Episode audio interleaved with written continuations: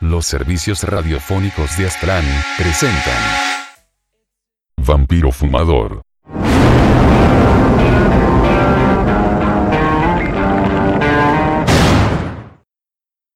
Cuatro historias de terror. Volumen 2.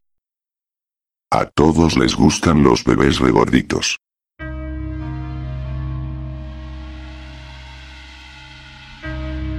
A todo el mundo le gustan los bebés regordetes.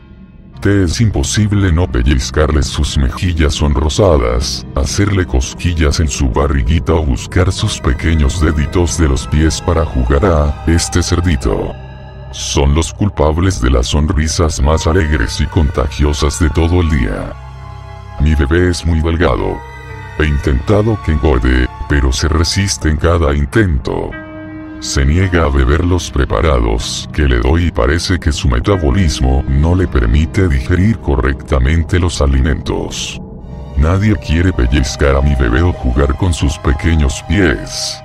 La gente se aparta y actúa como si no existiera. A veces me siento como si no engordara a propósito, solo para robarme mis preciosos años de maternidad. Sé que es una locura. Luego me siento culpable y lloro por haberlo pensado. Lo único que quiero es que mi bebé sea saludable. Mi marido dice que tengo depresión postparto. Pero es aún peor. Se encierra en el dormitorio y nunca quiere salir a ninguna parte conmigo o con el bebé. Sé que me mira de manera diferente, y me preocupa que ya no encuentre mi cuerpo atractivo. Ayer en el supermercado alguien llamó a la policía porque se piensa que estoy matando de hambre a mi bebé. No paro de repetir a los detectives que estoy haciendo todo lo posible para que mi bebé engorde, pero no quieren escucharme. Por eso mismo estoy escribiendo esta declaración a mi abogado. Cuando él me saque de aquí y recupere a mi bebé, quiero demandar a este departamento de policía por difamación. No solo dicen que no merezco a mi bebé, sino que me han llamado enferma mental. Aunque lo que más me duele es que ellos se refieran a mi bebé como cadáver en putrefacción. Guardianes. Se despertó para contemplar a esas enormes y aberrantes criaturas insectoides que se cernían sobre su cama y gritó con todas sus fuerzas. Ellas huyeron de su habitación, pero él pasó el resto de la noche en vela, intranquilo y preguntándose si todo había sido un mal sueño. La siguiente mañana, llamaron a la puerta. Reuniendo todo su coraje, abrió para ver cómo una de esas criaturas colocaba un plato con tocino y huevos fritos junto al suelo, luego ésta retrocedió hasta una distancia segura. Desconcertado, aceptó el regalo. Las criaturas chirriaron emocionadas. Ocurrió lo mismo durante semanas. Al principio le asustaba la idea de que lo estuvieran engordando, pero tras una digestión especialmente pesada después de un desayuno lleno de grasas, las criaturas reemplazaron el menú por fruta fresca. Además de cocinar, le obsequiaron baños de vapor caliente e incluso le arropaban durante las noches. Era muy extraño. Una madrugada, un disparo y un grito lo levantaron de su cama. Corrió escaleras abajo para encontrar al ladrón decapitado y a las criaturas devorando su cuerpo. Al borde del vómito, ocultó los restos lo mejor que pudo. Sabía que ellas tan solo querían protegerlo. A la mañana siguiente los insectos no le dejaron abandonar su habitación. Se acostó en su cama confuso, pero confiando en las criaturas que lo acompañaban a su cama. Cualquiera que fueran sus motivos, no pensaban hacerle daño. Un terrible dolor, como si algo ardiera dentro de él, recorrió su cuerpo horas más tardes. Sentía como si su estómago estuviera lleno de cuchillas. Los insectos chirriaron de nuevo mientras él se contraía entre espasmos y gemidos. No fue hasta que sintió como algo se retorcía bajo su piel cuando se dio cuenta de que las criaturas no lo estaban protegiendo. Protegían a sus crías. El monstruo bajo la cama. San sabía que el monstruo bajo su cama era real. Siempre lo había sabido. Siempre había notado su presencia, pero solo hace dos noches, empezó a escucharlo también. Era un sonido como de arañazos, una garra, tal vez, subiendo y bajando por la madera de su cama. Comenzó la misma noche que su madre había dejado de comprobar bajo su cama. Estos arañazos aterrorizaban al pobre Sam. Durante esas dos últimas noches, las vibraciones lo tenían completamente paralizado. Le era incluso imposible mover sus brazos para apartar las lágrimas que corrían por sus mejillas. En esta tercera noche, San decidió ser valiente, lo suficientemente valiente para intentar hablar con aquello. ¿Por qué me estás haciendo esto a mí? San susurró con calma. Tan pronto como habló, los arañazos cesaron. San cerró sus ojos con fuerza al notar un jadeo sobre su oído. ¿Por qué me gustas, Sam? ¿Por qué te escondes bajo mi cama? Estoy asustado. La voz de la criatura temblaba incluso más que la del chico. El mundo es demasiado oscuro para mí, Sam, pero yo puedo ver la bondad que hay en la gente. Es como si fuera luz para mí. Algunas personas son más brillantes que otras, pero tú, Sam, tú eres el más brillante de todos. Tras la pausa, la criatura habló de nuevo. No me gusta la oscuridad, por favor, no me hagas volver allí. Sam secó sus lágrimas con la manga de su pijama y despacio abrió sus ojos para mirar.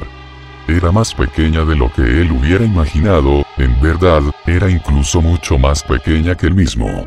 La cosa que había estado escondiéndose bajo la cama de Sam miró hacia el chico y sonrió. Inocente, Sam le devolvió la sonrisa, pero no tardó en preguntar a la criatura. ¿Por qué has estado arañando mi cama? La criatura le miró con preocupación. Ignoró la pregunta del chico e hizo otra. Sam, ¿dónde ha ido tu padre? Mami me ha dicho que se ha ido de negocios. He estado intentando avisarte, Sam. Es por eso mismo que he arañado estos días tu cama.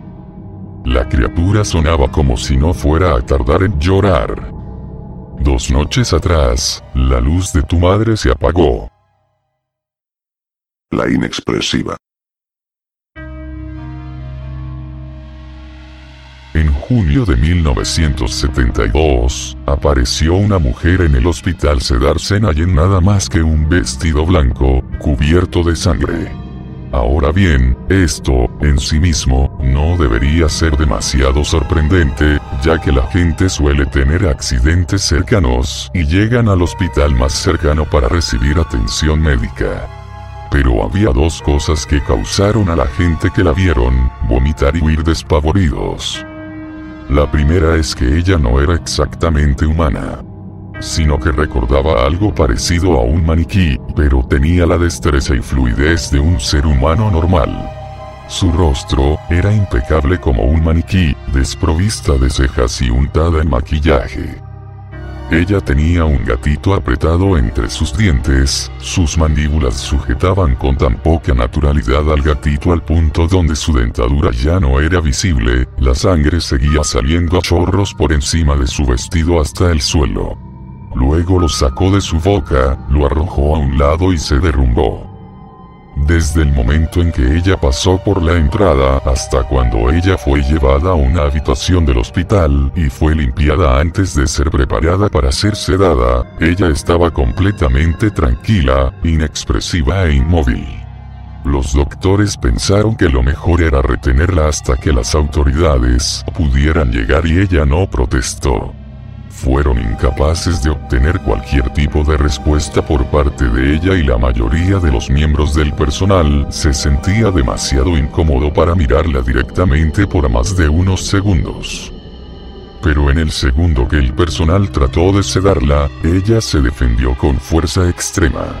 Dos miembros del personal tuvieron que sujetarla mientras su cuerpo se levantó de la cama con la misma expresión en blanco. Volvió sus ojos inexpresivos hacia el doctor e hizo algo inusual. Ella sonrió. Mientras lo hacía, la doctora gritó y la soltó de golpe. En la boca de la mujer no había dientes humanos, pero sí picos largos y afilados. Demasiado largos para que su boca cerrara por completo sin causar ningún daño. El médico la miró por un momento antes de preguntar. ¿Qué demonios eres? Ella agrietó su cuello hasta su hombro para observar, sin dejar de sonreír. Hubo una larga pausa, la seguridad había sido alertada y se oía venir por el pasillo.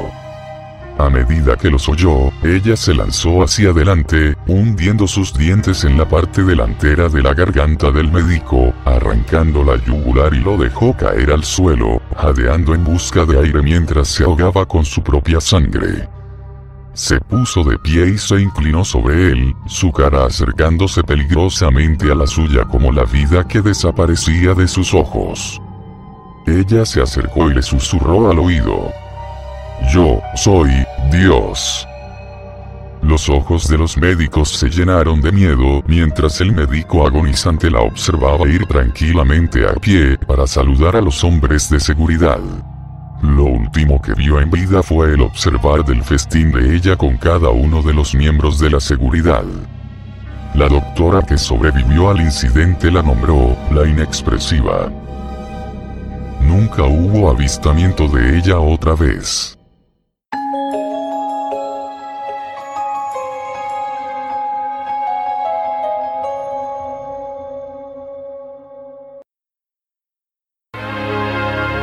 Los servicios radiofónicos de Aztlán presentaron.